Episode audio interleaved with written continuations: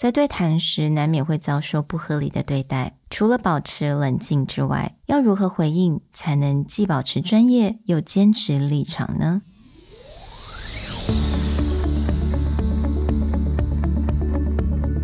？Hello，欢迎来到 Executive Plus 主管与沟通力的 Podcast。I'm Sherry, an educator, certified coach, and style enthusiast. 我相信专业有效的沟通是语言跟逻辑的完美结合。And I'm Nick, a startup consultant, corporate trainer, and late night gaming junkie. I believe great communication requires the right mindset and solid frameworks. 我们希望带给大家职场英语的技能、跨文化沟通技巧与其他能帮助您成为出色领导者的工具。Join us each week as we share our experience, research, and methodologies to take your communication and language skills from good to great.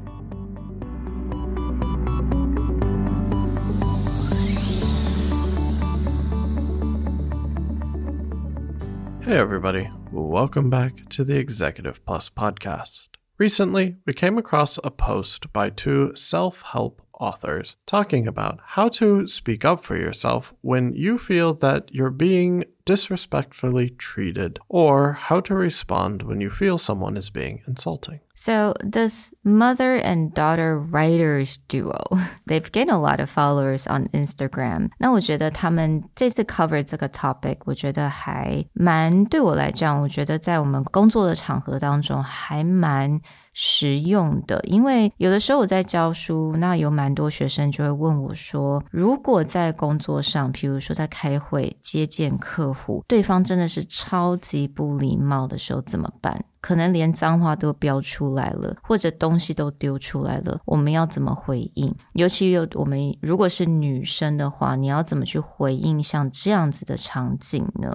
We're gonna teach you guys some phrases, and we're also going to cover a little bit about our opinions on this and how you could adapt these different phrases and sentences. For super long time listeners, some of these may feel familiar when we did an episode on customer service, how to deal oh, yeah. with unruly mm. clients a few hundred episodes yeah. ago. But the first thing that you can say is that I don't think you're meaning to be insulting, but I'm uncomfortable with where this conversation is going. Mm.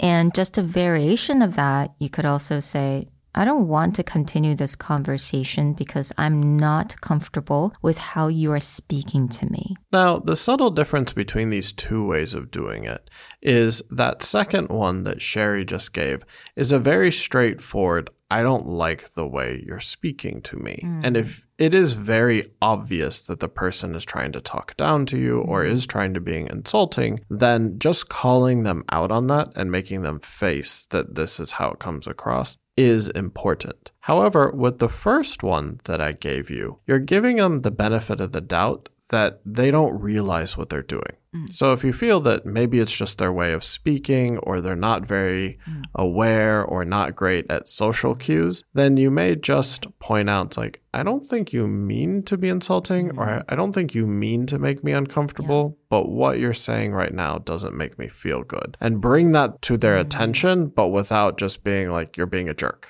Yeah, so I think to echo that, when you say I don't think you're meaning to be insulting，或许这个人他讲话就是非常的极端，或者是真的是非常的 direct，but 他可能真的不太知道说为什么自己是这样子，或者你之前你也知道说他尝试的想要改变他这个行为，so you kind of know that maybe this person didn't mean to be insulting, but that's just a habit of hers or his. Now, another way you can say is this way of discussing the issue isn't working for me. So, this is again another very straightforward. Mm. This type of conversation or the way this is going, mm. it just doesn't work to kind of echo what Nick's mentioned earlier with the second sentence, the end of it was because I'm not comfortable with how you're speaking to me, right? So you mentioned that it's more specific. I wonder if we can just be more specific about what we're uncomfortable with. So there are a couple of things, right? The wordings, tone of voice, maybe someone's yelling, right? Those are very specific things. So uh, do you think we could address those specific things in this kind of response? I think you should because back to that earlier point, sometimes people are not aware of it, mm. or if they are aware of it, calling it out makes them feel uncomfortable about doing it. So, another statement that this duo brings up that's mm. actually related to this is I'm not okay with put downs or mean comments that are excused as jokes. It isn't funny. Mm. So, with this idea, it may be you're calling out someone, the content of what they're saying is funny, but they may think they have like a funny or cute mm. nickname or they're making a joke that feels insulting. So, when you're specific, you can make that point. Be like, I don't really like when you make that kind of joke. Mm. This is not funny to me. Mm-hmm. And I definitely had those, oh, I'm just joking, you know, I'm just having fun. I definitely had a lot of those back in the days because my name, so I didn't use Sherry all the time. My name in Chinese translated, it's C H I E H L I, Jie Li. But C H I E H is actually kind of hard to pronounce. People sometimes like to butcher it and they just like call me like a nickname. And they're like, oh, I'm just joking with you. But after like the 20th time, I'm just like, that's not funny anymore. Just call me Sherry. Please stop butchering my name. So that this is where you can use this phrase. Just be like, you know, I'm not really okay with your joke. It's really not that funny. It's also one of those things where, like, for example, in our own office, we joke around a lot with each other. We have different nicknames, mm. but it's also an environment where we can be more honest, like, oh, I don't like that. Mm. So, or don't use that type of joke or that tone of voice. So, it really should be if someone feels comfortable enough to joke, they should also be okay that someone's pushing back on that thing because mm. that is a truly open environment, not someone's being too serious. So if you're uncomfortable, say something. And going back to being specific, if this person happens to be yelling at you, then just go, if you start yelling at me or if you continue to yell at me or call my names, I'm going to leave. And this is a direct pushback to what we talked about before in customer service, where sometimes you feel if you're in a lower position or it's a customer service situation, like you just have to take it, right? The customer is always right, or I don't want to piss off my boss. But if it's gotten to the point where they're yelling at you and calling you names, that conversation's not going to go well no matter what. Yeah. So it probably is something you just need to call out and shut down. Mm. So, another great way to address this, you could say, let's pause this conversation and come back to it when we've had time to calm down. This phrase may sound quite cliche mm. because a lot of people teach that or talk about it. And mm. so you may be in a situation where the person's like, I am calm. Yeah, when someone's really emotional, you just be like, calm down. I don't think that works really No, well. it never ends well. In this case, I would actually rephrase it to be more about you.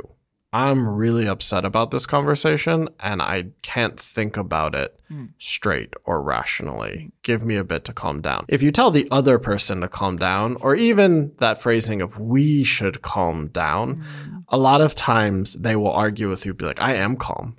It's fine. We can have this conversation right now. So you may feel it's weird, but you should phrase it around you because they can't argue. They can't be like, no, you look calm. How, what do you mean you're not calm? But if you're just like, you know what, I'm really not in a good place to have this discussion. Can we come back to this tomorrow? And think at the same time, you could also say, you know what? I need a cup of coffee. Just let me go get it and I'll be right back. Maybe that's a may- maybe that's a very subtle way in saying that uh, I need to get away from you and you need to calm down, but without actually saying that. So you're not exacerbating the situation by like, you need to calm down. Why are you so angry? Now you get into a whole different set of conversation. So either bring it back to you, you need to calm down, or again, remove yourself from that situation very subtly. I'm going to get a cup of coffee before we continue this conversation, or I need to use the restroom, and then just walk away and let that situation de escalate mm. before you go back into it. Yeah. So another side note, I just wanted to say，我们刚刚讲到，就是叫人家 calm down，通常人家对方 只会更生气。Same thing with stop being so emotional, right? 我觉得可能在蛮多比较 stereotypical 的一些工作的场景之下，有时候女生可能开始讲话大声一点，男有些男生就会说 You're so emotional right now. I got called that many times. 但是 这个时候呢，当然意思就是说。叫人家 calm down，或者跟人家说你太 emotional，你太情绪化了，it will not bring you good results at all. But again, if you're on the other side, then just take a little break and be like, hmm, I'm gonna get coffee. I'll be right back. Well, we hope that these phrases help a little bit when you're put into this uncomfortable conversation. A few things of, again, call out what do you think the other side is doing, bring mm. awareness to it, whether it is intentional or not intentional, or just shut down the conversation. Yeah. This is not working for me, walk away, or find a way to walk away, get some coffee. Mm. We'll talk to you guys next time. Bye. Bye.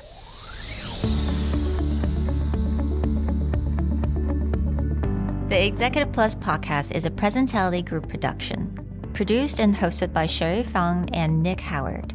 You can search us on Facebook, 主管英文 Executive Plus.